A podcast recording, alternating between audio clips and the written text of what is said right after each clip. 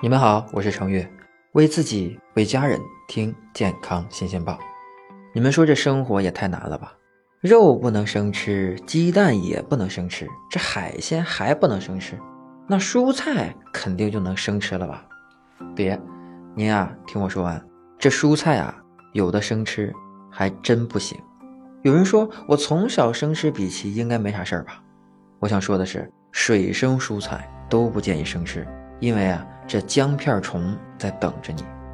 不仅是比奇、菱角、茭白、藕这些水生蔬菜都不建议生吃，因为这里面呀存在着姜片虫。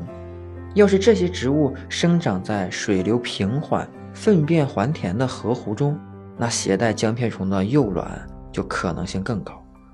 所以啊，这些蔬菜你煮熟了再吃，那就万事大吉了。那凉拌菜。越南菜里面总有些生豆芽，这生吃生豆芽行不行？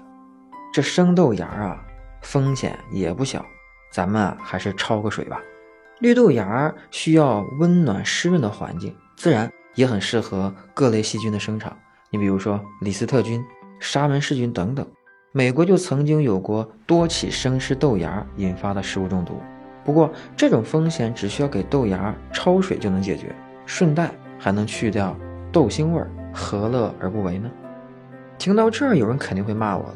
这不能生吃，那也不能生吃，是不是连黄瓜、生菜、西红柿、胡萝卜这些蔬菜都不能吃了呢？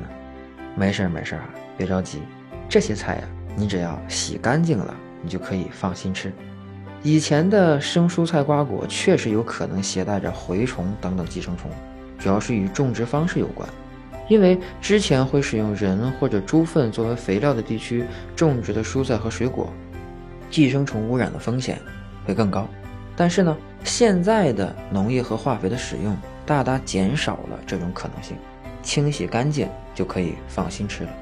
但是需要特别注意的是，我说的生吃的蔬菜瓜果可不包括那些生吃有毒的菜，比如说鲜黄花菜、扁豆、豆角等。